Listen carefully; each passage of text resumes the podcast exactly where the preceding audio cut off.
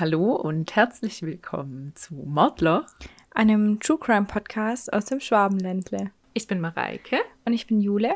Heute haben wir nicht nur eine Special-Folge in Bezug auf unser kleines Jubiläum, das wir heute feiern, die zehnte Folge, yay! sondern ähm, wir nehmen heute tatsächlich auf Distanz auf. Genau. Die Jule ist bei sich daheim und ich bin bei mir. Und wenn wir mal ein bisschen uns ins Wort fallen, dann liegt das vor allem daran, dass FaceTime ein bisschen ja, verlangsamt reagiert. Ja, ähm, mit der Technik hatten wir oder hatte ich am Anfang so ein bisschen Probleme, aber ich hoffe, das ist jetzt gere geregelt und gelöst. Sonst macht das immer Mareike. Da bin ich auch ziemlich froh drüber. ähm, ja, aber dann würde ich einfach mal sagen, es ist die zehnte Folge auch ein Test, wie das klappt, wenn wir getrennt aufnehmen. Genau, weil leider darf die Jule ja nach 20 Uhr das Haus nicht mehr verlassen. Du auch nicht und, mehr. Äh, ja, aber da wir immer bei uns aufnehmen und äh, ja. das Baby leider immer erst um 21 Uhr schläft, äh, geht es jetzt halt heute leider nicht anders. Ja, wir haben uns natürlich auch was ausgedacht für die Jubiläumsfolge. Ähm, da haben wir uns auch so ein bisschen ein Beispiel dran genommen an den anderen. Also würde ich jetzt sagen, kann man ja ruhig sagen, wenn man sich ein Beispiel dran nimmt, weil wir das eigentlich ganz gut finden. Und deswegen haben wir uns dazu entschieden, ähm, beide einen Fall zu machen. Einfach, ja, für euch, dass auch was Kleines zum Feiern gibt. Und ähm, ja, wir haben uns auch dazu entschieden, zwei Fälle zu einem Thema zu machen. Da äh, sagen wir aber, denke ich, jetzt mal noch nichts dazu, sondern lassen euch da einfach auch mal ein bisschen mitraten. Ja, außerdem werden wir wahrscheinlich auch eine kleine Winterpause einlegen. Und von dem her ist es vielleicht ganz gut, wenn wir dieses Mal so ein bisschen eine längere Folge haben. Ja, äh, nimmt uns das nicht übel.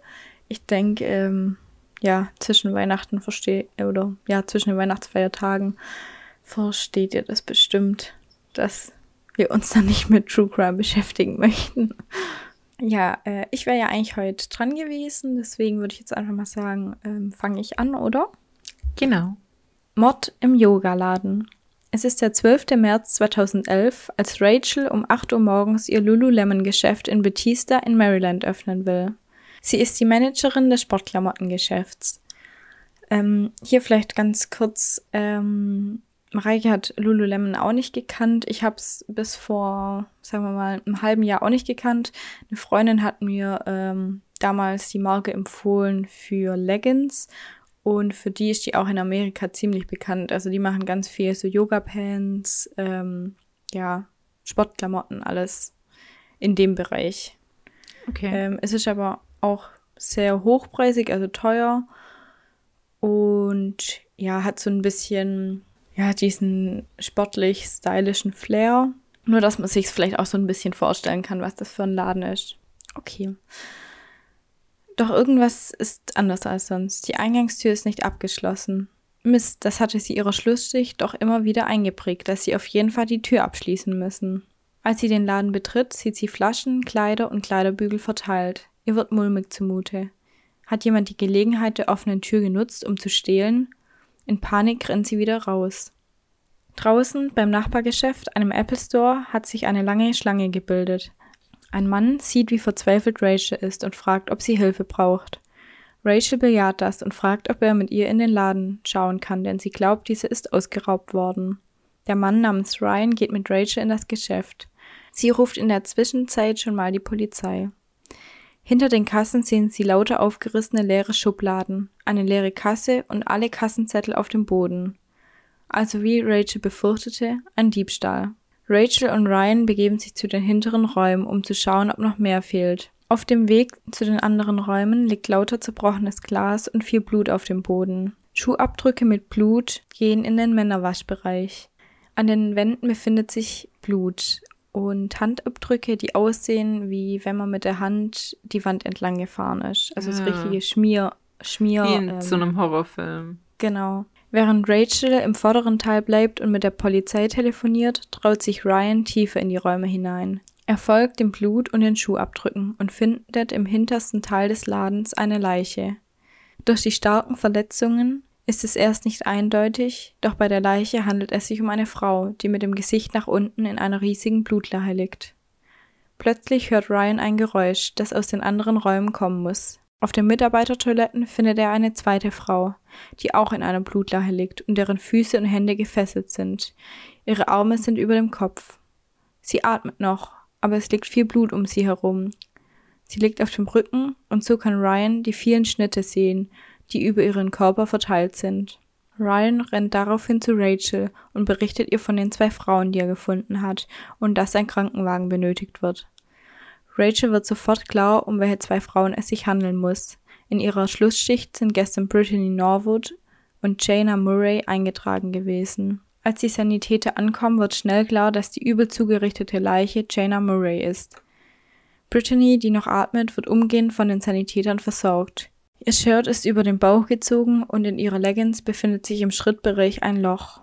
Ein Lululemon-Shirt aus dem Laden ist um ihren Hals gebunden. Ähm, also so wie das gesagt wurde, war das Shirt nicht so festgezogen um den Hals, sondern ja, also das ist halt einfach ähm, eng angelegen, aber nicht, dass sie ähm, gewürgt wird. Also Okay. um das zu erwähnen. Am Vorderkopf hat sie eine große klaffende Wunde, genauso zwischen ihren Daumen und dem Zeigefinger. Sie wird sofort ins Krankenhaus gebracht. In dem hinteren Bereich des Geschäfts liegen überall Kleider, Kleiderstangen und eine Menge Blut. Auf Murrays Leiche wird eine Werkzeugkiste gefunden. Viele blutverschmierte Werkzeuge liegen außerhalb des Kastens und sind um Murray herum verteilt. Die Polizei glaubt, dass es sich hierbei schon um die Tatwaffen handelt. Einen Hammer, ein Teppichmesser, ein Schraubenschlüssel, eine Buddha-Statue und ein Seil. Alles. Ja. Ähm, also ist auf jeden Fall alles mit Blut beschmiert. Okay. Ich komme da aber nochmal später drauf Okay. zurück. In dem Raum, in dem Jana Murray gefunden wurde, liegt am meisten Blut. Das Blut war an den Wänden hochgespritzt und Unmengen davon sind auf dem Boden verteilt. In all den Räumen werden viele Schuhabdrücke gefunden, die aber nur von zwei verschiedenen Menschen sein können. Ein kleinerer, vermutlich ein Frauenschuhabdruck, Größe 38 bis- bis 39 und ein großer Männerschuh in der Größe 47,5.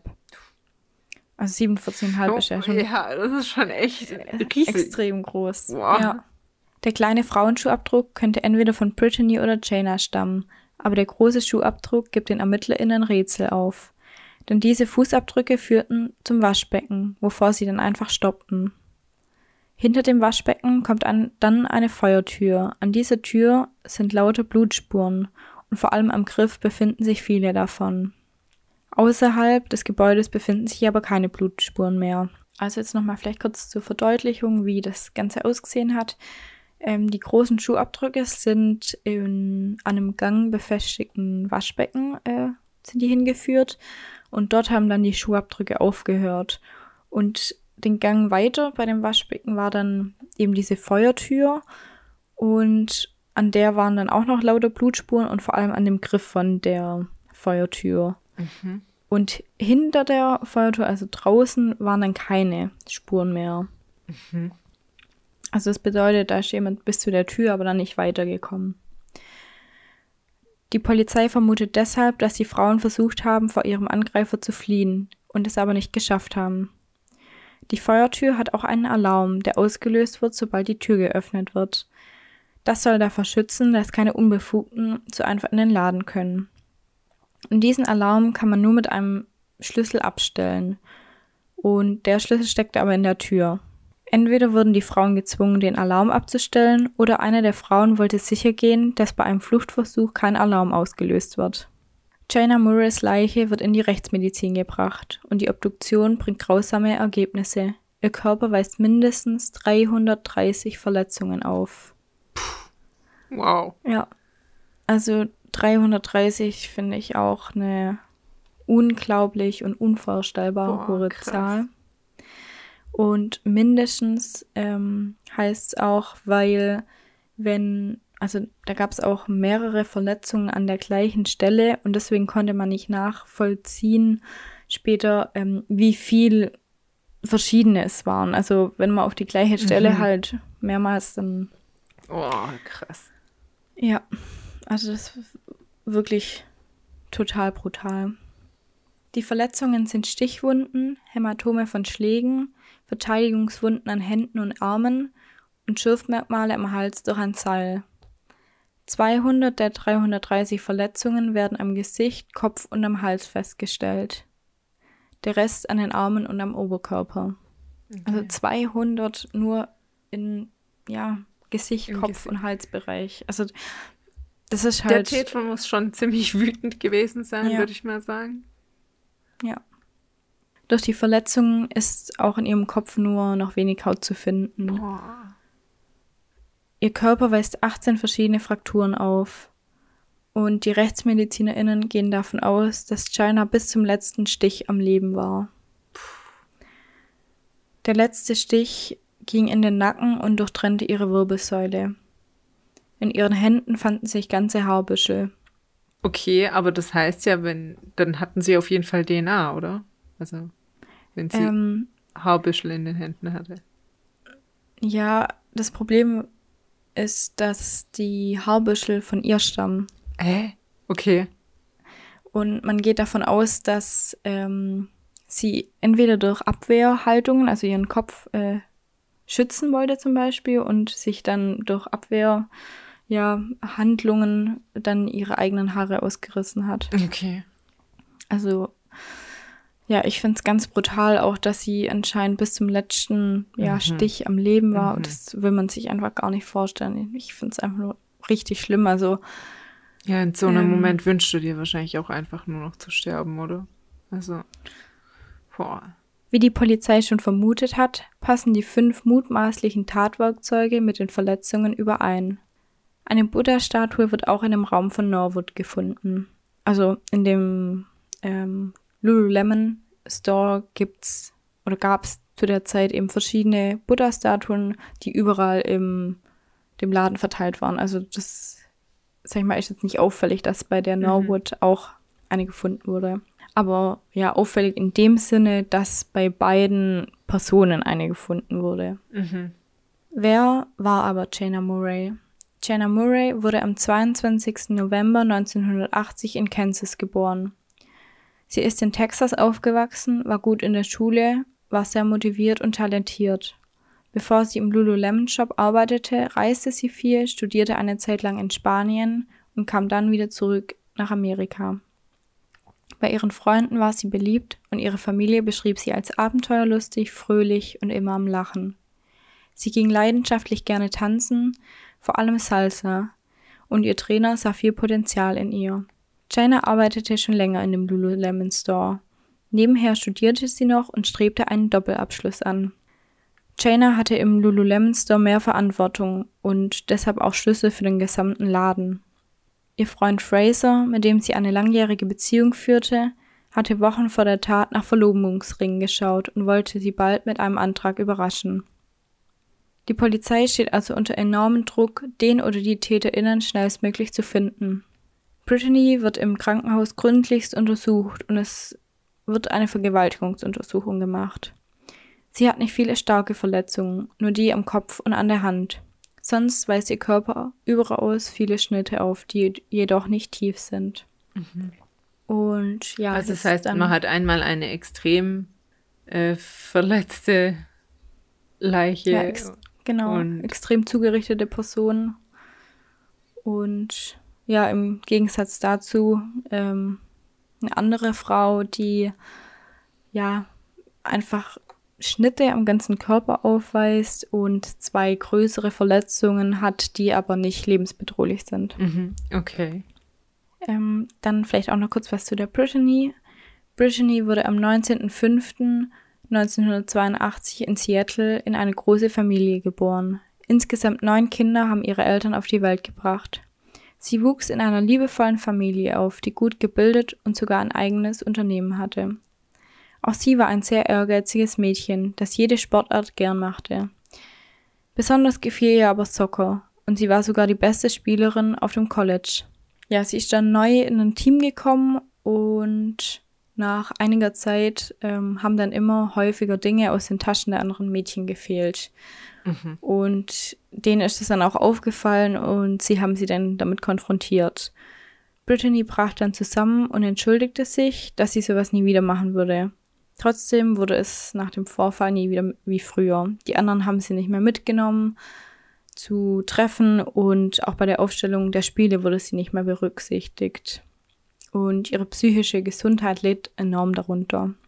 Was man dazu aber sagen muss, die Sachen, die sie gestohlen hat, hätte sie sich jederzeit kaufen können. Also das war also schon eher so kleptomanisch.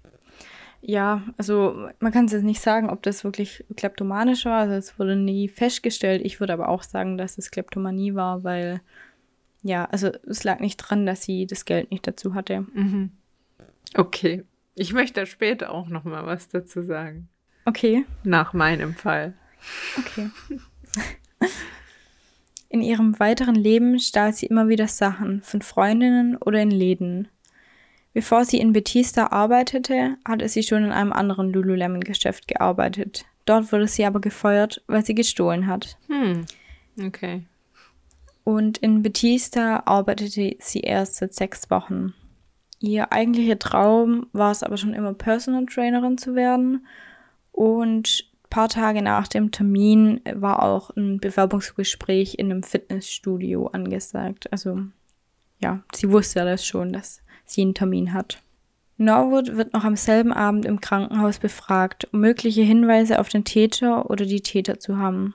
Sie erzählt, dass sie am Abend zuvor ganz normal den Laden abgeschlossen hätten und sich dann beide auf den Weg nach Hause gemacht haben. Jana mit dem Auto und Brittany mit der S-Bahn.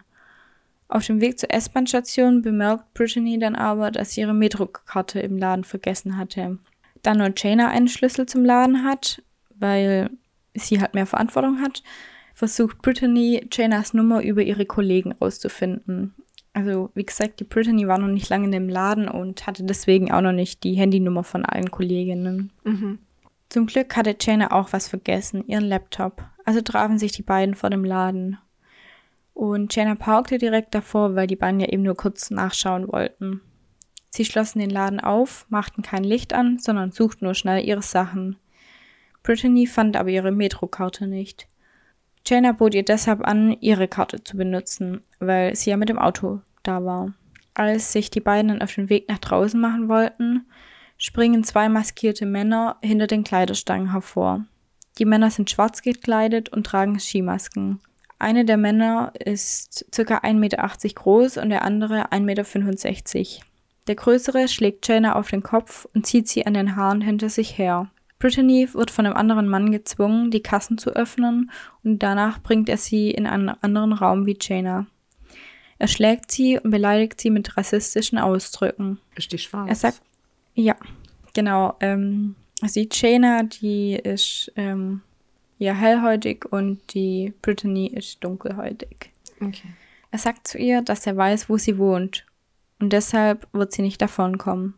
Er schneidet ihre Leggings auf, vergewaltigt sie und missbraucht sie mit einem Kleiderbügel.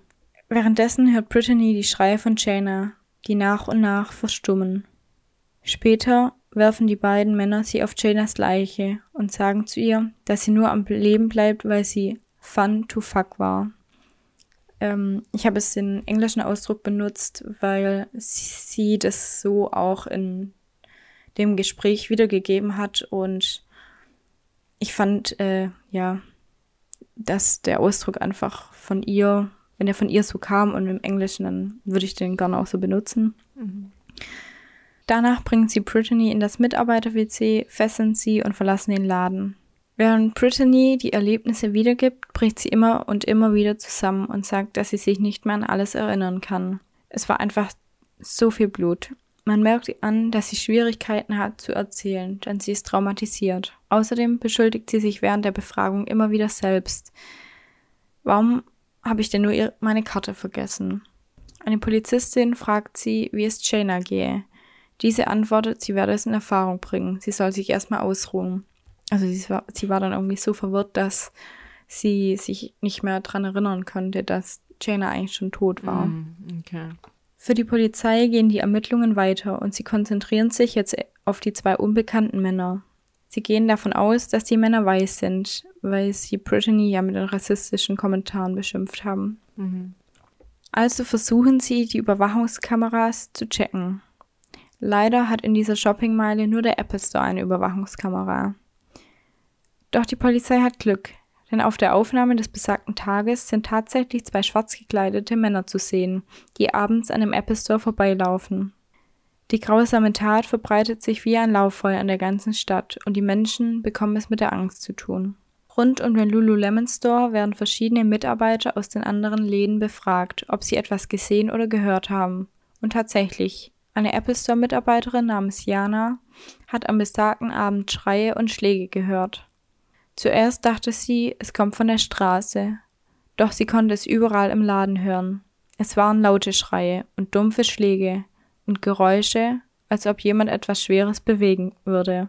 Ähm, übrigens spreche ich jetzt die ähm, Jana Deutsch aus, weil ich denke mal, wenn man Jana Englisch aussprechen würde, dann würde sich das sehr ähnlich wie Jaina anhören und ja, um da ein bisschen die Verwechslungsgefahr rauszunehmen, spreche ich jetzt Jana Deutsch aus. Okay. Jana ist die Zeugin. Genau. Mhm. Jana hörte zwei streitende Frauen, die Bitte tu das nicht, rede mit mir und Gott hilf mir, Gott hilf mir riefen.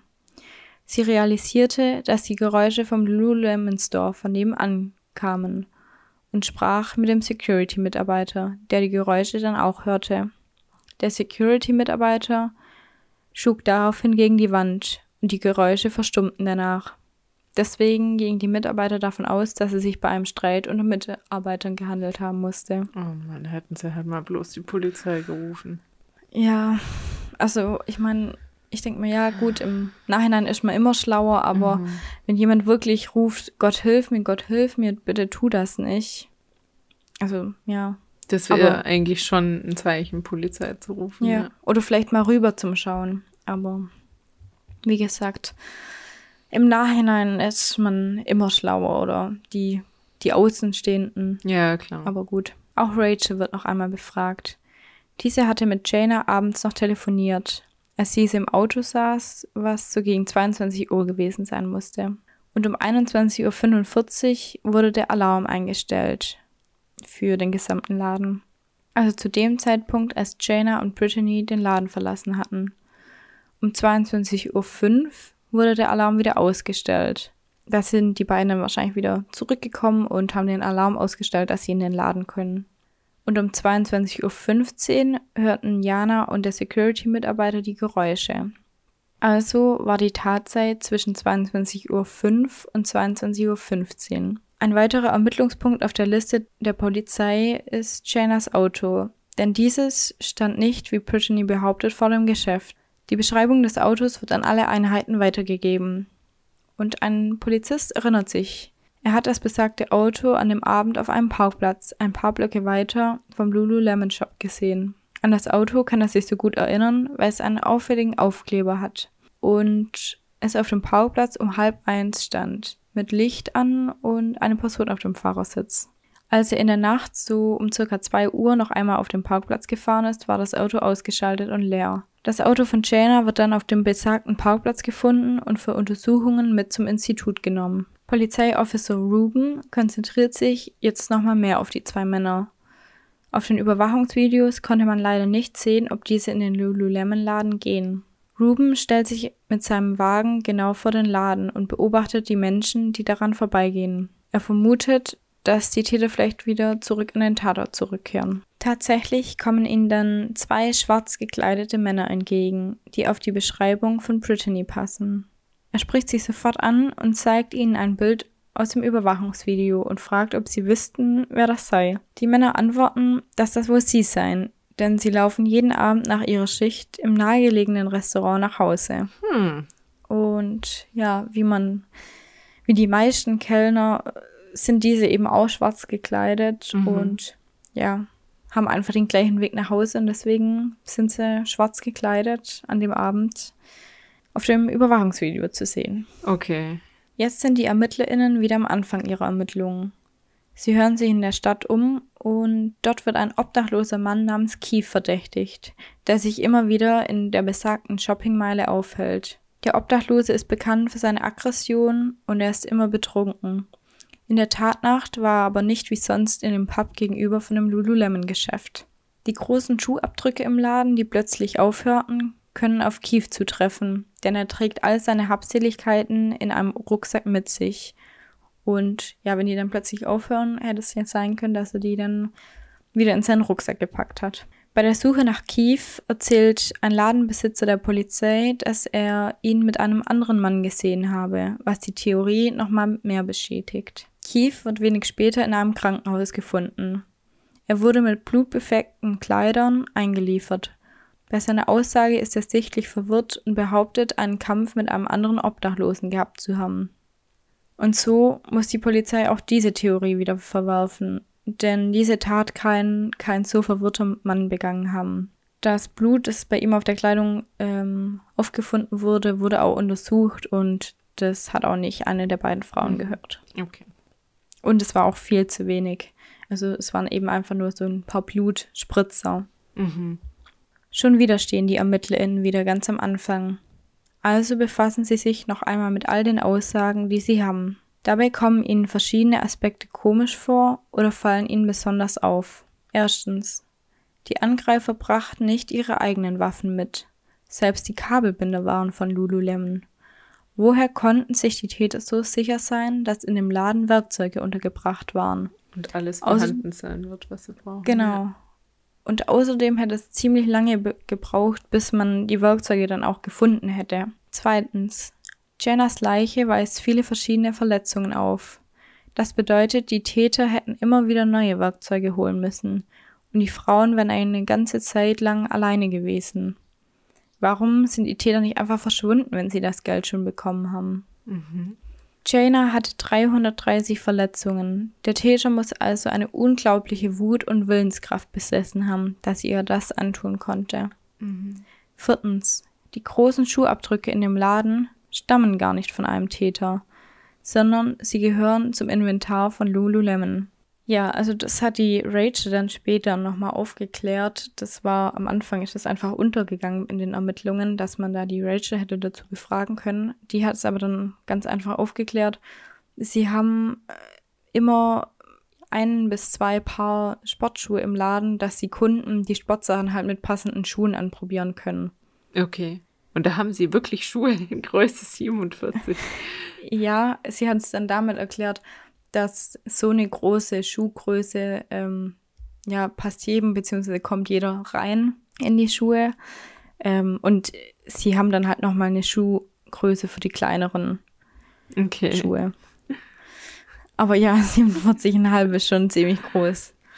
Fünftens, die beiden Frauen wiesen komplett unterschiedliche Verletzungen auf, von der Intensität, der Art und der Häufigkeit. Mhm.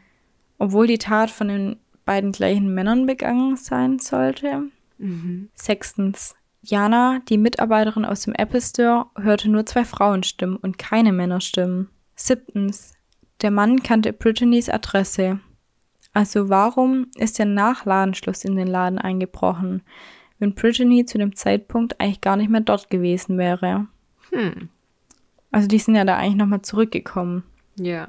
Und wenn er die Adresse gekannt hat, dann wäre das ja vielleicht eher was Persönliches gewesen. Aber dann würde ich sagen, gehen wir doch einfach mal weiter. Mhm. Dann stellt die Polizei die Vermutung auf, dass Brittany vielleicht mit den Tätern unter einer Decke steckt und diese dann in den Laden gelassen hat. Also untersuchen sie noch einmal ihren Background. Dabei kommt heraus, dass Brittany nicht nur kleine Diebstähle in ihrer College-State begangen hat, sondern auch in ihrem Babysitting-Job Schmuck gestohlen hat und ihre Freundinnen auch bei der Miete betrogen hat. Also sie hat ihrer Mitbewohnerin gesagt, hey du, die Miete wird teurer, kannst du mir bitte mehr Geld überweisen? Und die Miete ist aber nicht teurer geworden. Hm. Ganz schön dreist. Ja. Bei einem Friseur hat sie Extensions machen lassen und danach behauptet, ihre Geldbörse wurde dort gestohlen. Der Friseur hat dann aus Kulanz gesagt, ja, äh, dann kannst du nach Hause gehen und einfach ähm, ja in den nächsten Wochen bezahlen, wenn du deine Geldbörse wieder gefunden hast. Sie ist aber dann nach Hause gegangen, hat dann den Friseur überall blockiert und sich nicht mehr gemeldet. Hm. Ihren Freundinnen erzählt sie nichts davon, dass sie vom College geflogen ist, weil sie gestohlen hatte. Hm. Mit Mitte 20 hatte Brittany dann auch einen Freund, der sich allerdings von ihr trennte.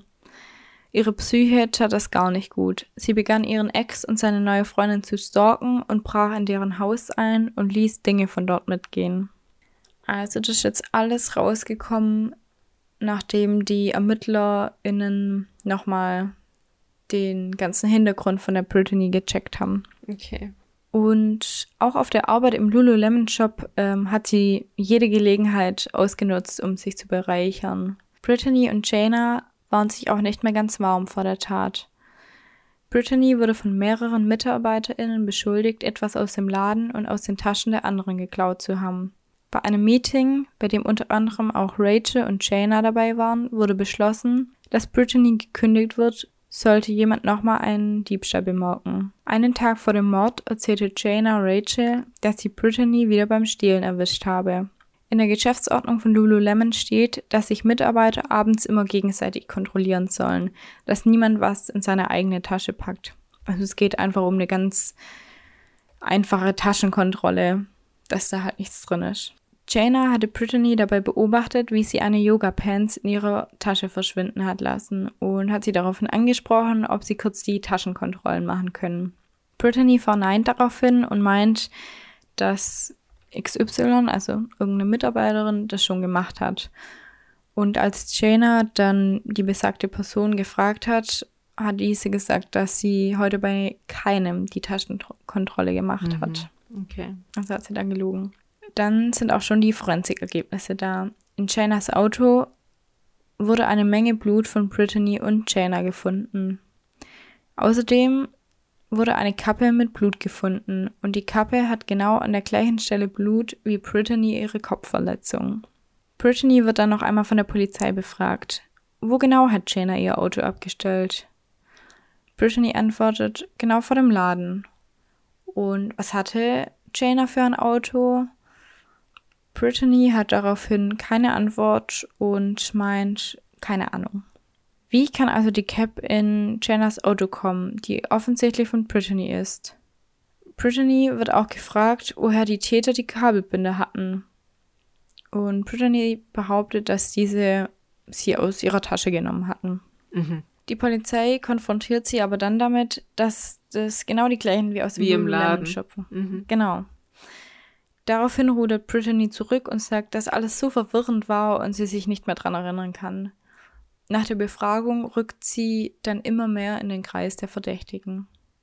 Ihre Krankenhausakte wird nochmal einem Rechtsmediziner gezeigt. Dieser sagt daraufhin, dass die Verletzung zwischen Daumen und Zeigefinger von dem festen Griff in eine Klinge stammt, die dann herausgerutscht ist. Also ja, durch das Blut war das dann eben so rutschig, dass die Klinge abgerutscht ist und weil es so fest war, gab es dann diesen tiefen Schnitt okay. weil sie es so festgehalten hat. Die Kopfverletzung ist auch untypisch dafür, dass jemand anderes auf ihren Kopf eingeschlagen haben werden soll. Weil es sich eben ja so auf dem Vorderkopf über der Stirn befindet und ja, es ist anscheinend ganz untypisch für das, dass jemand auf den Kopf eingeschlagen hat. Okay. Die ErmittlerInnen und Detektiv Ruben besprechen sich nochmal. Sie bemerken, dass alle Fußabdrücke, Schuhe und Waffen im Geschäft waren und blieben.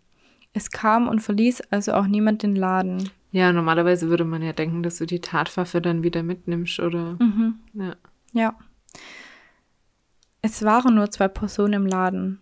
Brittany und Jana. Jana hatte brutalste Verletzungen und Brittany nur leichte.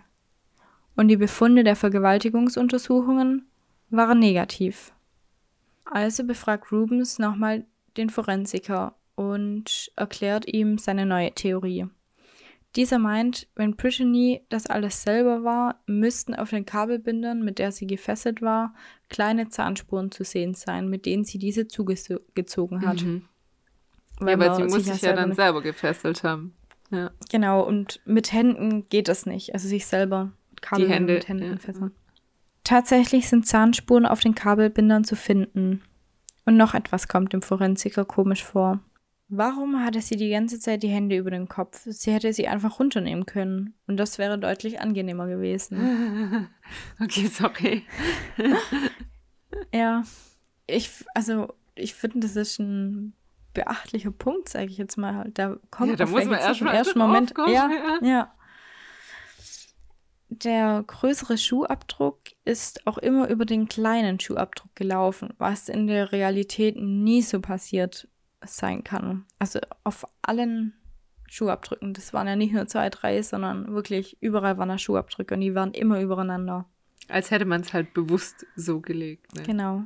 Um Brittany wurde ja eine Menge Blut gefunden, das aber nicht natürlich ähm, dargelegen ist, sondern wie in einer Wischform, ja, um sie herum drapiert wurde. Ihre Verletzungen waren aber auch für die Blutmenge viel zu wenig und zu kl- klein, also nicht so tief.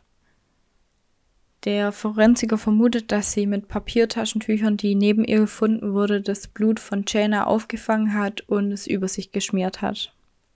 Die Verletzungen von Brittany werden auch nochmal dem Rechtsmediziner gezeigt und dieser meint dann, dass der Winkel der Verletzungen typisch für Selbstverletzungen wäre. Hm. Okay, ja. Ja, ähm, hier vielleicht auch nochmal ein kleiner Hinweis, wenn euch das Thema mehr interessiert. Ähm, Michael Zockers hat da auch eine ganz gute Folge dazu gemacht mit ähm, Selbstverletzungen, die dadurch, also die durch den Winkel erkannt wurden. Da ging man auch davon aus, dass es ein, eine andere Person war und durch diesen Winkel hat man Ah, es ich dann glaube, eben ich erinnere mich an rausgefunden. die Folge. Genau. Ähm, einfach nur so als kleiner Hinweis. Während sich die Hinweise gegen Brittany Norwood verhärten, kommt diese plötzlich in der Polizeistation vorbei und meint, ihr ist nochmal etwas zu der Tatnacht eingefallen. Zuerst hat sie ja erzählt, dass Janas Auto ihr unbekannt ist und jetzt behauptet sie dann aber, dass die Männer sie an dem Abend gezwungen haben, äh, in den Sachen von Jana nach dem Autoschlüssel zu suchen und das Auto dann weiter wegzufahren. Ach so. Also, ja, gut, es ist klar, dass sie das vergessen hat. Ja. Sowas kann man schon mal vergessen. Ja. Und sie würden sie dann umbringen, wenn sie jemand um Hilfe bitten würde. Auf ihrem Rückweg ist sie dann sogar einem Polizisten begegnet, aber sie hat sich da nichts anmerken lassen. Möchte ich dann jetzt erstmal so nicht kommentieren. Ja. Die PolizistInnen bemerkten die Lüge sofort. Wahrscheinlich ist ihr einfach beim letzten Mal eingefallen, dass sie die Cap im Auto verloren hat und musste sich jetzt dazu eine Geschichte ausdenken. Sie besprechen sich nochmal und konfrontieren sie dann mit ihrer Lüge. Brittany streitet alles ab und sagt, sie hätte ihnen doch schon alles erzählt. Die ErmittlerInnen führen nochmals alle Unklarheiten auf und Brittany wird immer ruhiger. Danach beordern die PolizistInnen die Schwester und den Bruder von Brittany in das Revier. Vor den Ohren der Geschwister werden die grausamen Verletzungen von Jana nochmals aufgeführt. Der Schwester Marissa wird das zu viel und sie geht raus. Chris, ihr Bruder, und Brittany werden allein gelassen. Aber warum machen die das? Also, warum lesen sie das den Geschwistern nochmal vor? Ähm, also das ist so ein bisschen so eine Taktik von den Ermittlern, dass die Angehörige von Verdächtigen dazukommen lassen, ähm, weil es dann meistens so ist, dass sich die Verdächtigen anders verhalten im Beisein von den Geschwistern. Und in dem Fall ähm, hat es ja der Marissa ganz viel ausgemacht und durch das ähm, erhoffen sie sich, dass halt dann die Verdächtigen einknicken, weil es den Angehörige halt so nahe geht. Okay. Und sie das denen dann ersparen möchten, die ganzen Sachen zum Hören. Okay. Ihr Bruder muss dann nachschauen, ob Kameras in dem Raum sind, doch er findet keine. Jedoch ist es ein äh, Vernehmungsraum und da gibt es immer Mhm. Kameras. Die Kamera nimmt sie dann auch die ganze Zeit auf. Er fragt sie daraufhin, hast du das getan? Sie verneint es mehrmals. Und dann kommt aber leise aus ihr heraus, ich will hier nicht drüber reden. Und ab da an weiß die Polizei, dass Brittany schuldig ist. Genau eine Woche nach der Tat wird sie festgenommen. Janas Familie und die Stadt sind geschockt über die Wendung in dem Fall. Während der siebenmonatigen U-Haft ging es in Brittany's Telefonaten immer nur darum, wie sie aussah. Hat sie dann eigentlich ein Geständnis dann noch abgelegt, oder? Nee, also nicht wirklich. Sie hat da nicht mehr viel drüber geredet. Aber sie hatten Aber- trotzdem genug Beweise zusammen, um sie festzunehmen. Genau, und eben dieses Ich will hier nicht drüber reden, das war dann auch schon ja viel Aber Beweis so viel genug. sagt es doch gar nicht aus. Ich will hier nicht drüber reden.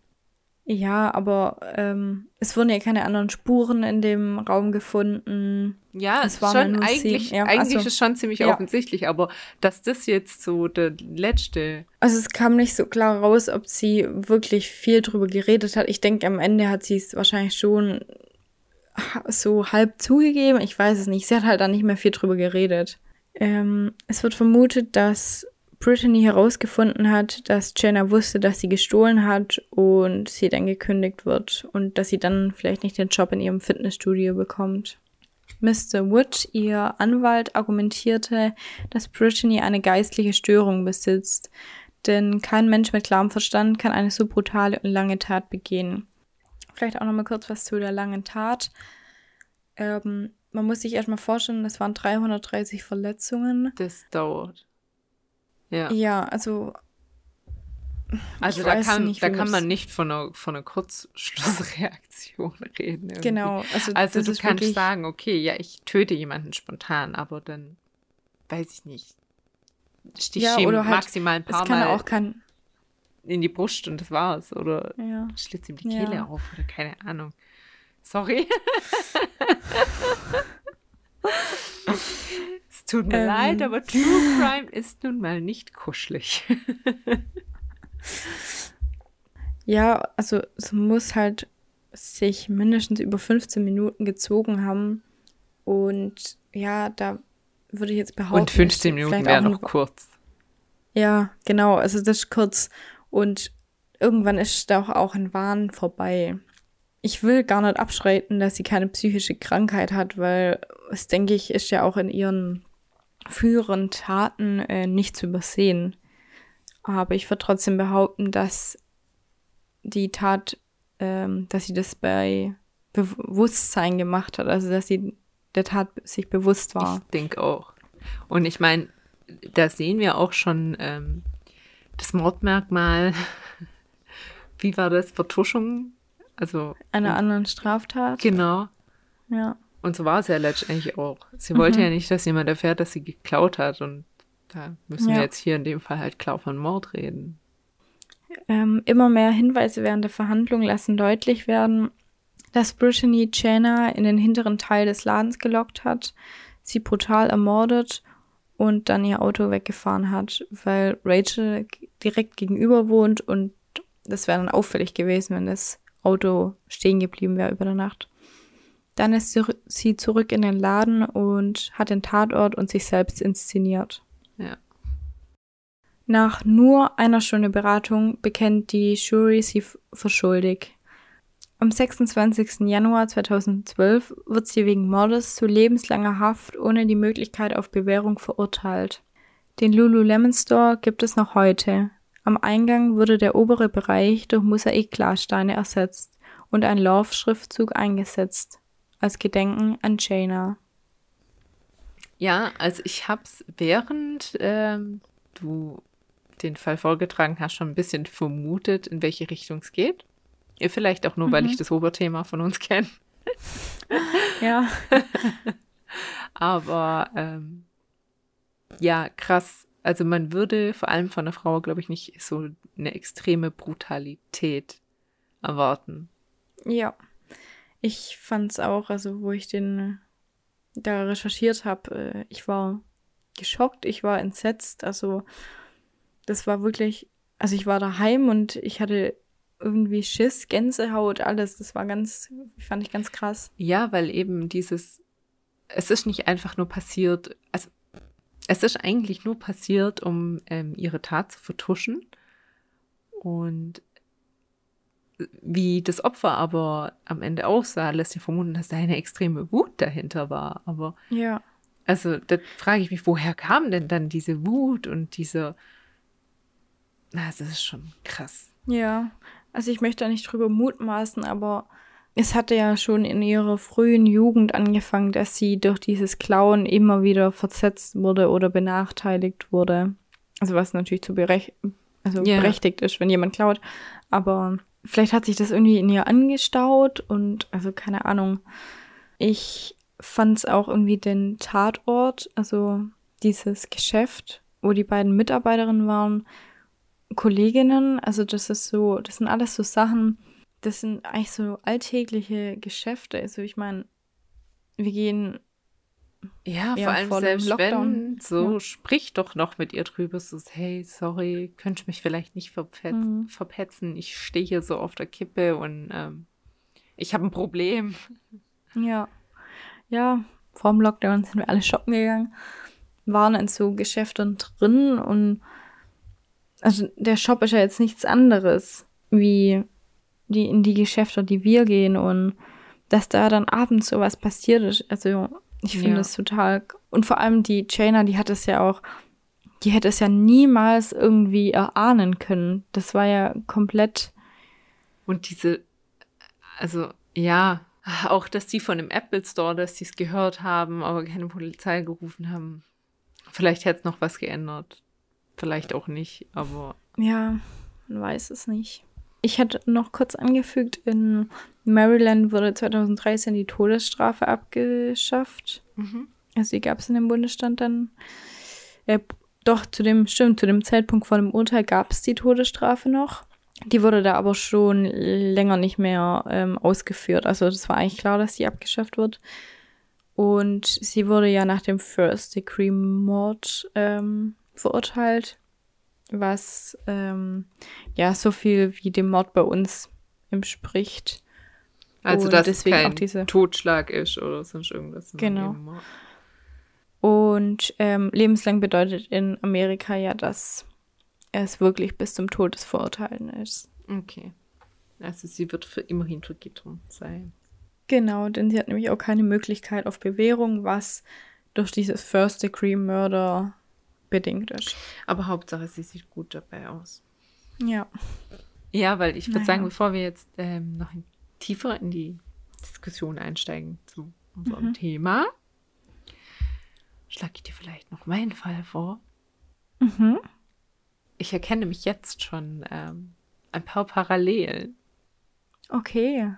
Was natürlich ne, irgendwie logisch ist, weil wir das gleiche Oberthema haben. Aber ja. Wir schauen, welches sind. Mein Fall für heute haben wir außerdem schon vor einer Weile auf Instagram vorgeschlagen bekommen von der lieben Marion. Und für die heutige Jubiläumsfolge hat es perfekt gepasst. Deswegen hier nochmal vielen Dank dafür. Und ihr dürft uns auch gerne weiterhin ähm, Fallvorschläge schicken. Und wann immer es passt, versuchen wir dann auch, die umzusetzen. Gute Nacht, Oma. Es ist der 27. April 2018. Mit um die 3 Grad ist es ein ziemlich kalter Apriltag in Künzelsau, einer 15.000 Einwohnerstadt im nördlichen Baden-Württemberg. Heute steht für Katja M. und ihr Mann Alexander ein toller Abend an. Die 41-jährige Grundschullehrerin und der 44-jährige Justiziar freuen sich schon lange auf das Konzert, das sie heute Abend mit Freunden besuchen werden. Ihr siebenjähriger Sohn Ole wird heute bei Oma Elisabeth schlafen. Ole nennt die 70-jährige Elisabeth zwar Oma, aber eigentlich sind sie gar nicht miteinander verwandt. Seine richtige Oma, die Mutter von Papa Alexander, lebt viel zu weit weg. Und Katjas Mutter lebt leider schon lange nicht mehr. Eine Kollegin von Katja empfahl ihr damals Elisabeth als Babysitterin für den damals anderthalbjährigen Ole und die Chemie stimmte auf Anhieb. Mit der gelernten Krankenschwester hat Katja mit Elisabeth das Große losgezogen, da Ole auch öfters krank war. Ole wirkt zunächst wie ein schüchterner kleiner Junge, der aber ganz lebendig wird, wenn er mal Vertrauen gefasst hat. Er spielt am liebsten mit Lego und geht nie ohne Vorlesen ins Bett. Schon als kleiner Spross freute er sich schon immer ganz euphorisch, wenn er die freundliche Frau mit dem grauweißen Haar sah. Elisabeth spielt immer mit ihm und seinen Autos, erzählt lustige Geschichten oder schaut abends mit ihm zusammen Tom und Jerry. Die Zeit bei Oma Elisabeth ist einfach immer toll. Schließlich gibt es hier auch öfters mal Schokolade. An diesem Freitagnachmittag macht sich Mama Katja gegen 17 Uhr mit Ole auf den Weg zu Elisabeth. Sie war damals unglaublich froh, eine so tolle Babysitterin gefunden zu haben, die auch noch gut zu Fuß zu erreichen war. Etwa 20 Minuten dauert der Spaziergang. Oles kurze Beinchen sind dabei schon berücksichtigt. Alleine schafft Katja die Strecke wahrscheinlich in der Hälfte der Zeit. Den Weg sind sie schon oft gegangen, eine Zeit lang sogar jeden Tag. Doch seit Ole in die Schule geht, kommt er nicht mehr ganz so oft zu Oma Elisabeth. Jetzt ist er ja tagsüber beschäftigt. Umso mehr freut er sich, mal wieder bei ihr übernachten zu dürfen. Morgen um zehn werden die Eltern Ole wieder abholen.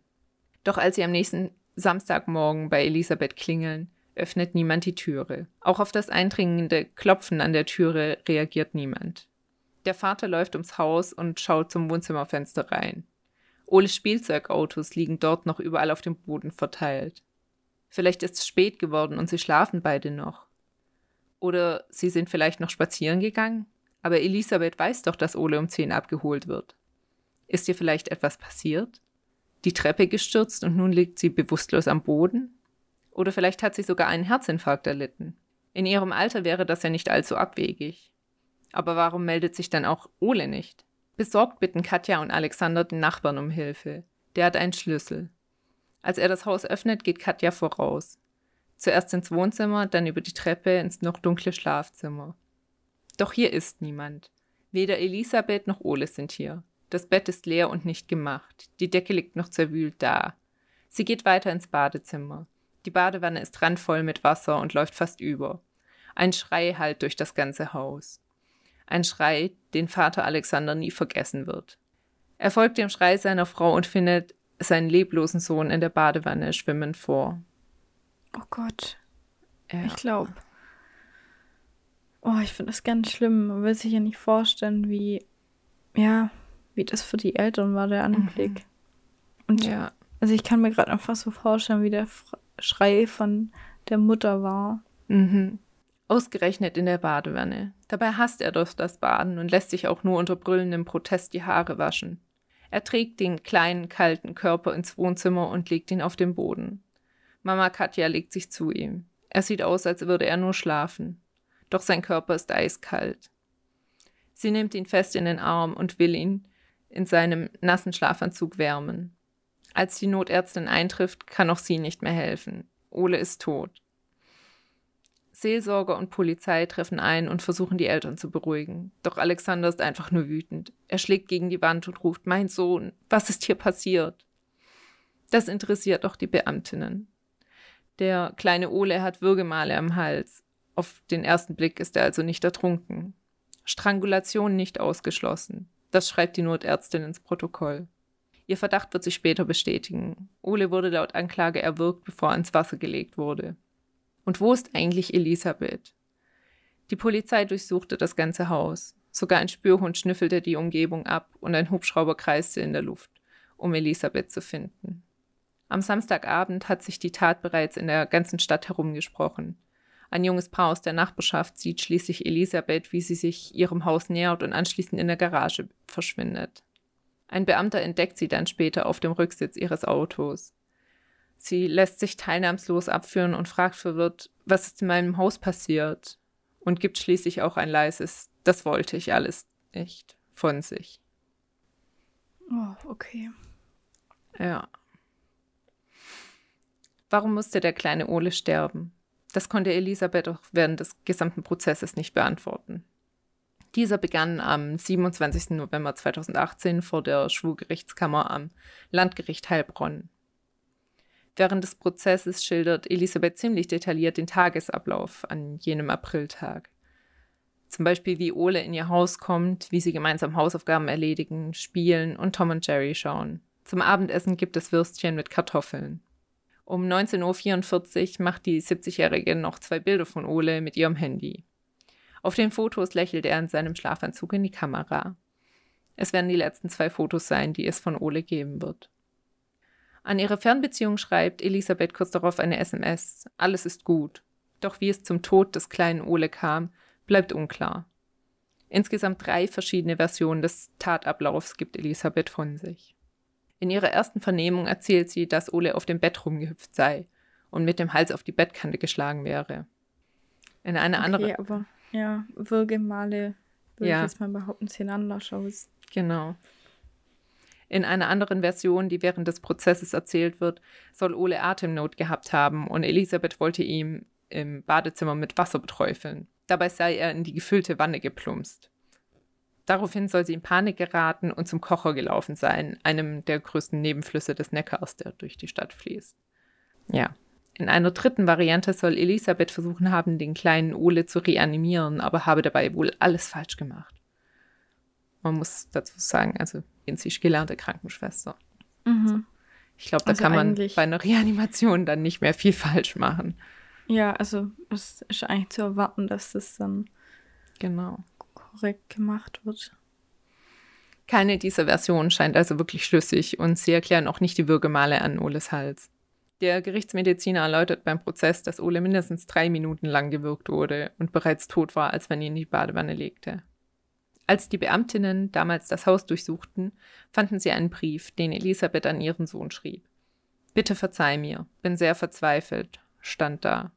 Sie wäre doch nur eine Belastung für ihn. Wollte sie sich an diesem Tag, als sie nach der Tat die ganze Zeit verschwunden war, das Leben nehmen? Ihrem Sohn waren keine depressiven Gedanken bekannt und auch ihre Fernbeziehung beschrieb Elisabeth als durchaus extrovertiert, unternehmungslustig, offen, freundlich, angenehm, immer ausgeglichen. Womit er die schwere Erkrankung und mangelnde Schuldfähigkeit ausschloss, die die Verteidigung natürlich gefordert hatte. Zwar hatte man in Elisabeths Gehirn Veränderungen feststellen können, die auf eine Depression hindeuten, aber auch das reichte dem Gericht nicht aus, um sie als schuldunfähig einzustufen. Aber was war mit Elisabeth los? Nur eine Zeugin konnte etwas Licht ins Dunkel bringen. Elisabeths langjährige Freundin Edeltraut. Sie war scheinbar Elisabeths einzige Vertraute. Sie lebt zwar in Bayern, aber die beiden hielten ihre Freundschaft telefonisch aufrecht. In den zwei Wochen vor der Tat sogar beinahe täglich. Edeltraut erzählt von einem Telefonat am 10. April, bei dem Elisabeth sehr verzweifelt und traurig klang. Draußen schien die Sonne, aber sie machte keine Anstalten, aus dem Bett zu kriechen. Ich brauche jemanden, der mich an die Hand nimmt, Traudel. Und mein Leben geht zu Ende. Das waren ihre Worte, die sie ihrer Freundin anvertraute. Edeltraut schlägt daraufhin vor, Elisabeths Sohn oder ihren Bruder für sie anzurufen. Aber Elisabeth reagiert panisch. Auf keinen Fall will sie in die Psychiatrie eingewiesen werden. Oder was, wenn Oles Eltern von ihrem Problem erfahren? Niemals würden sie ihn wieder ihr anvertrauen. Ich habe ganz arge Angst, den Ole zu verlieren, sagte sie zu Edeltraut. Insgesamt zweieinhalb Stunden lang telefonieren sie an diesem Tag. Edeltraut redet so lange auf Elisabeth ein, sich Hilfe zu holen, bis sie sich schließlich von ihrer Hausärztin ein Schlafmittel verschreiben lässt, was sie allerdings bereits nach wenigen Tagen wieder absetzt. In einem weiteren Telefonat mit Edeltraut berichtet Elisabeth ganz aufgewühlt von einem Telefonat mit Oles Vater. Stell dir vor, er sagte zu mir, ich dachte, du bist krank. Wie kommt er auf die Idee, dass ich krank sein könnte? Die denken, ich bin krank. Ich kriege dann das Kind nicht mehr. Ihre Angst, den einzigen Lebensinhalt, den der kleine Ole für sie als Ersatzenkel darstellte, verlieren zu können, war kaum zu überhören. Eigene Enkel hatte Elisabeth nämlich nicht. Edeltraut betonte bei ihrer Aussage auch nochmal, wie glücklich Elisabeth darüber war, für den kleinen Ole sorgen zu können. Sie habe das Kind geliebt. Nur wenige Menschen wussten von den scheinbaren Problemen, die Elisabeth hatte. In den 80ern war sie wohl kleptomanisch veranlagt. Und ja, da musste Jetzt, ich echt ja. kurz schmunzeln. Und stahl zwanghaft Dinge. Auch die Praxis, in der sie als gelernte Krankenschwester arbeitete, verklagte sie einst wegen Diebstahls und hat sie daraufhin entlassen. Ein Buchhändler hatte sie außerdem mal bei einem Die- Diebstahl ertappt. Ihr Mann brachte damals die Bücher wieder zurück. An Geld mangelte es dem Paar aber nicht. Elisabeths Mann hatte als Beamter eine sichere Anstellung und sie hatten ein Haus und außerdem zwei Einkommen. Also eigentlich kein Grund. Mhm. Ja, zum Stehlen. Wie also bei, so wie. Wie wie bei, bei deiner meinem Fall. Täterin auch, Ja. ja. Wegen ihrer Kleptomanie ließ sich Elisabeth aber offensichtlich nie behandeln. Die Angst davor, in einer Psychiatrie zu landen, war scheinbar größer, als sich mal behandeln zu lassen. Einem Gutachter vertraute sie mal an, besonders nach dem Tod ihres Mannes im Jahr 2009 besonders gelitten zu haben. Ihr Leid habe sie aber in sich hineingefressen, sie wollte schließlich keine Belastung für irgendwen sein. Niemand konnte in sie hineinschauen, das sagte ihre Freundin Edeltraut. Elisabeth musste eine Fassade aufrechterhalten, die sie in den besseren Kreisen, in denen sie sich bewegte, lebte. Scheinbar hat sie ein anderes Leben leben wollen, da sie sich stark mit anderen Menschen identifizierte. Sich selbst charakterisierte Elisabeth vor dem Gutachter als stets hilfsbereite Person. Sie sei immer für andere da gewesen und schon als Kind habe sie sich sehr fürsorglich um ihre Brüder gekümmert. Jahrzehntelang war sie außerdem sehr engagiert in der SPD tätig, war Chefin am Jugendgericht und arbeitete ehrenamtlich für die Tafel und die Kleiderkammer des Deutschen Roten Kreuzes. Sie war außerdem Lesepatin in der Schule, in der Oles Mutter arbeitete. Also Elisabeth klingt wie eine Heilige. Doch Ja. ihr Leben scheint komplett aus den Fugen geraten zu sein. 2016 verlor sie ihre Zähne und ihre Prothese machte ihr Probleme. Darum zog sie sich aus ihrem Bekanntenkreis zurück, weil wer ist schon stolz darauf, eine Prothese tragen zu müssen. Ihr Sohn litt an einer doppelseitigen Lungenentzündung, die lange brauchte, um zu heilen. Und die Schule brauchte keine Leseomas mehr. Oles Mutter erinnerte sich noch daran, wie traurig Elisabeth daraufhin war. In ihrem Keller häufte sich der Müll und Elisabeth fing an zu horten. Geschirr, Zeitschriften, Bücher, Kleider. Aber was nach außen hin gesehen werden konnte, das glänzte. So wie ihr Garten. Denn den pflegte sie penibel. Als ihr 70. Geburtstag anstand, machte sie sich Sorgen, weil sie vieles nicht mehr hingekriegt hat. Gesteht sie später dem psychologischen Gutachter. Von ihren Sorgen hat sie aber nie jemandem erzählt. Weihnachten 2017 erhält sie eine Karte von Oles Mutter. Liebe Elisabeth, wir wünschen dir ein schönes Weihnachtsfest und wir freuen uns auf viele gemeinsame Stunden. Aber leider werden die gemeinsamen Stunden mit Ole weniger. Nicht, weil es Oles Eltern nicht wollten, aber in der zweiten Klasse angekommen interessiert sich der Junge natürlich auch für andere Dinge. Geht nach der Schule Roller fahren, lernt schwimmen, geht ins Karate, spielt Tennis und trifft Freunde. Da er Einzelkind ist, sind die Eltern natürlich froh darüber, wenn er über seine Hobbys viel Kontakt zu anderen Kindern in seinem Alter hat. Einmal wirft Elisabeth deswegen Oles Mutter vor, ich sehe euch nicht mehr, ich höre gar nichts mehr von euch. Anfangs wurde sie noch als Babysitterin bezahlt, aber da sie wie ein Familienmitglied aufgenommen wurde, erhielt sie bald kleine Geschenke anstatt einer Bezahlung. Außerdem war sie öfters bei Ausflügen dabei. Sie war erweiterte Familie, sagte Oles Mutter später aus. Wenige Wochen vor der Tat lädt Elisabeth die Familie zu ihrem Geburtstag ein und sagt beinahe das Gleiche. Ihr seid doch meine Familie. Und doch musste ein Teil der Familie viel zu früh gehen. Ihre Freundin Edeltraut gab ihr damals bei dem langen Telefonat den Tipp, sich doch einfach mit Oles Mutter zu treffen und über ihre Sorgen zu sprechen. Denn laut Mama Katja wollten sie Elisabeth niemals den Jungen entziehen. Sie sollte sich gerne weiterhin um den Jungen kümmern. Nur eben ein bisschen weniger. Hätte ein aufklärendes Gespräch Oles Leben vielleicht gerettet? Doch nun stand Elisabeth wegen Totschlags vor Gericht. Die Anklage sah bei der Tat aber auch die Mordmerkmale Heimtücke und niedere Beweggründe. Auch der Vorsitzende Richter betonte, dass nicht der geringste Zweifel daran bestehe, dass Elisabeth den kleinen Ole vorsätzlich getötet habe und sagte, Sie müssen sich von uns den Vorwurf gefallen lassen, objektiv einen Mord begangen zu haben. Ole schlief zwar und war damit wehrlos, laut Gericht nutzte Elisabeth den Zustand aber nicht bewusst aus, sondern habe vielmehr spontan gehandelt. Auch der Einschätzung des Staatsanwaltes, dass sie aus niederen Beweggründen gehandelt habe, folgte das Gericht nicht. Der Anklageverteidiger war von Verlustangst als Motiv ausgegangen und hatte eine Haftstrafe von 13 Jahren wegen Mordes gefordert. Am 8. April 2019 fiel dann das Urteil. Das Heilbronner Landgericht verurteilte Elisabeth zu 10 Jahren und 6 Monaten Haft wegen Totschlags. Am 16. April 2019 wurde das Urteil dann auch rechtskräftig. Abschließend erklärte das Gericht, Elisabeth sei überlastet und aufgewühlt gewesen und häufte in ihren Gedanken eine Vielzahl von Problemen an, mitunter alltägliche. Der Vorsitzende Richter fasste zusammen, das Motiv war, mir ist gerade alles zu viel, ich will meine Ruhe. Bis heute wissen Katja und Alexander aber nicht wirklich, warum ihr Sohn sterben musste. Auch nicht wann genau und unter welchen Umständen. Denn Elisabeth sprach nie aus, was wirklich geschah an jedem Freitagabend. Der Verlust ihres einzigen Kindes und kleinen Sonnenscheins ist kaum zu ertragen. Das sagt Katja am ersten Verhandlungstag und wandte sich direkt an Oles Ersatzoma. Warum, Elisabeth? Das kannst du mir doch sagen, bitte. Es ist eine verzweifelte Frage gegen den stummen Rücken von Elisabeth, denn sie antwortet nicht, wahrscheinlich auch anraten ihrer Anwältin. Oles Mutter versucht es nochmal. Bitte lass uns nicht sitzen in diesem schwarzen Loch. Doch eine Antwort wird wohl für immer ausbleiben. Oh. Du hast immer so Fälle, die. Also, ich finde das Emotionale immer so richtig Ja, bedrückend. Ich finde es auch mega traurig. Also, und zwar nicht nur, weil ein unschuldiger kleiner Junge gestorben ist, sondern eigentlich auch der Blick auf das einsame Leben von Elisabeth. Also, Ja, und an sich, weißt du, es hat sich so schön angehört, dass da war eine ähm, einsame alte Frau, die hatte keine Enkel und eine Familie, die eine Betreuung gesucht hat und wo die Oma einfach nicht nah ja, genug da war. Und es, ja, es hat sich so schön die Kombination sich halt angehört. Und dass es dann so enden musste, ich finde es wirklich richtig schlimm. Und auch, dass die, also dass sie einfach nicht wissen, warum. Weil das ist ja, ja echt die größte Frage. Also.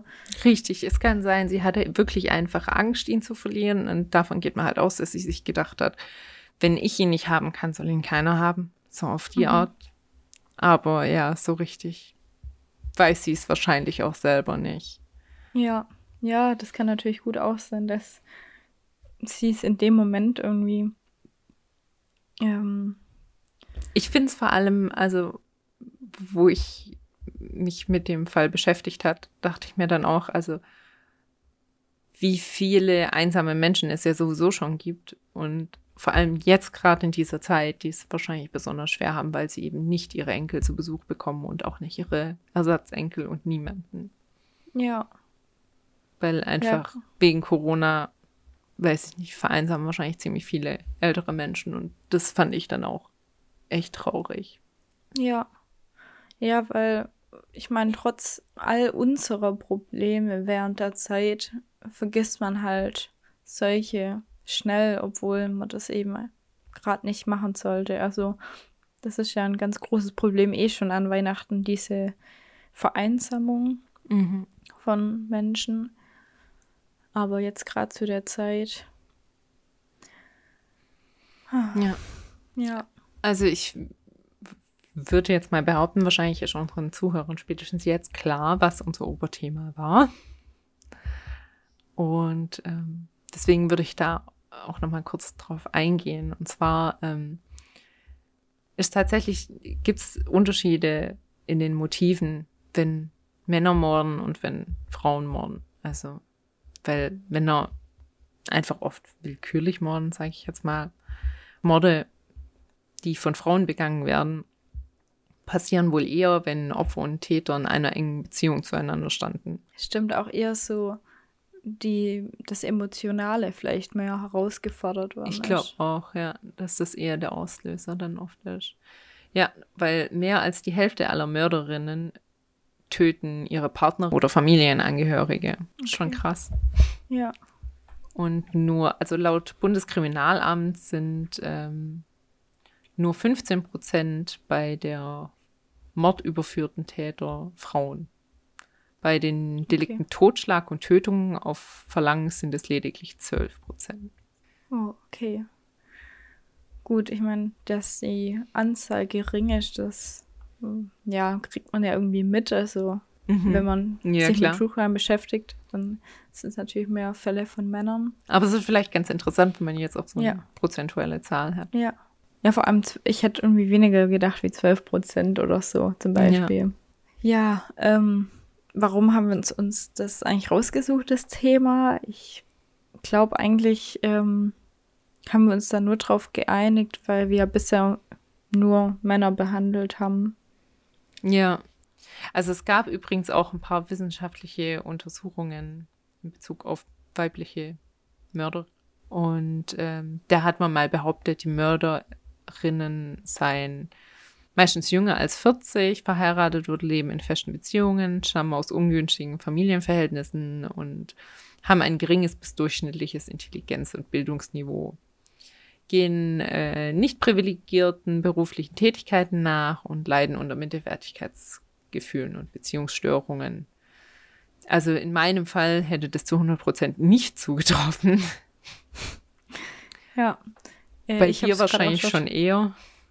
Ja, wobei das äh, mit Familie und mm, wahrscheinlich auch nicht. Also das war alles und gebildet war sie auch. Also wenn dann gerade das mit den Beziehungen vielleicht, also ja, das, das Beziehungsverhältnis ja. bei ihr, aber sonst eigentlich auch nicht wirklich. Genau, also deswegen wurden diese wissenschaftlichen Untersuchungen auch ein bisschen kritisiert und ähm, im normalen Leben geht man eher davon aus, dass Frauen töten ähm, aus Sorge um ihr eigenes Leben oder dass ihre Kinder also mhm. das trifft dann eigentlich schon eher zu. Ja, ja, weil ich finde, die wissenschaftlichen ähm, Theorien hören sich eher ein bisschen an wie, ja, das macht halt irgendwie, finde ich, so ein bisschen die Frauen runter. Also, das ist nur dumme, ungebildete, ja, ja, ja, stimmt. schlechte, in schlechten Berufen, äh, dass das Frauen Genau. machen würden. Die, die Also, Frauen sind eindeutig Mörderinnen. Ja. Ja, doppelte Dosis. Schon hart, vor allem, ähm, ja, an sich hatten wir das gleiche Oberthema, aber Trotzdem zwei, komplett ganz verschiedene. unterschiedliche Fälle. Ja. Gell? Ja, auch so vom, ja, gerade dieses Emotionale und ja, Ah, Jetzt bräuchten wir eigentlich wieder was zur Auflockerung, ne? Ähm, ja, kurz zur Auflösung von meinem Zitat. Ähm, das war ja äh, Papierle nicht gleich von Nörgler, sondern Klatschstreicher und Nommelnimmer. ähm, Wir hatten ja, echt es- erstaunlich viele, die diese Raten haben, gell? Ich hätte es nicht Ja. gedacht. Vor allem, es war, also es war wirklich ein schwieriges Zitat, hätte ich gesagt. Ähm, es war ja ein Spartipp. Und das bedeutet so viel, dass man ein Papier nicht zusammenknüllen soll, sondern nochmal ausbreiten und glattstreichen soll, damit man es nochmal nehmen kann. Und den Spartipp kann man nicht nur für Geschenkpapier verwenden. Also bei Geschenkpapier kommt mir das jetzt wirklich auch, also kam es mir schon mal vor, dass Leute das ähm, ja säuberlich ausgepackt haben zum nochmal verwenden. Ich mache das auch immer. Ich kann Geschenke Was? nicht einfach aufreißen. Ich muss die säuberlich aufmachen. Okay, das stimmt. Säuberlich aufmachen, ja, aber ich schmeiß danach weg. ähm, genau, aber das, dieses mit dem zusammenknüllen, das auf alle ähm, ja, Verpackungsarten, bei denen sich das machen lässt, bezogen. Als kleiner Spartipp am Rande. Vielleicht aber auch ein Umwelttipp, würde ich jetzt mal behaupten, wenn man das Papier nochmal nimmt. Eigentlich gar nicht so schlecht. Ja. Dann würde ich sagen, zur Auflockerung gebe ich ähm, mal mein Zitat. Und da wir zwei Fälle haben, machen wir aber auch zwei Zitate. Genau. Meins loaded. Die sind so aushausig, die denn sogar Butter unters Gesells. So. Gut. Schwäbischer Ähm. geht's fast nicht. Dann mache ich mit meinem weiter. Das hilft gegen Mais, hat der Bauer gesagt, als er Hof brennt hat. Ich glaube, da habe sogar ich gerade Schwierigkeiten. Ja, dann sind wir gespannt, ob das unsere langsam Schwaben-Experten erraten, weil letztes Mal war es ja auch schon richtig gut. Also Ja. kann ich mir vorstellen. Noch ein paar Folgen Mordloch und wir sind alle Schwaber. Ist doch schön. Ja, ich hoffe, euch hat die äh, Special-Folge gefallen und ähm, ihr könnt damit die Winterpause ein bisschen überbrücken. Ich schätze mal, wir sind wieder so zurück wie alle anderen auch. Anfang Januar Ja, mit neuem mörderischen Stoff. genau. Ja, ähm, wie gesagt, wir stellen die Zitate und Bilder wieder auf Instagram unter modlauch-podcast. Da könnt ihr natürlich dann auch gerne mitraten. Dürft uns auch gerne folgen. Und über eine Bewertung bei Apple Podcasts würden wir uns auch äh, sehr freuen. Als kleines Weihnachtsgeschenk. Ja! Genau. Ähm, oh, wir haben eigentlich gar nichts hier so heute zum Anstoßen, oder? Auf unser Jubiläum. Nee, leider nicht. Vielleicht trinken wir ganz in Distanz und still und leise mal ein Tässchen Glühwein. Wäre eine Option, ja. Ansonsten, Wünschen wir euch ähm, schöne und frohe Weihnachten. Wir hoffen, dass ihr es nicht alleine verbringen müsst. Ähm, Wenn es euch doch mal nicht gut geht, dann gibt es äh, ja Seelsorgertelefone. Nehmt es dann bitte auch wahr. Und ja, ansonsten einen guten Rutsch. genau. Und dann bis nächstes Jahr. Genau. Ciao. Tschüss!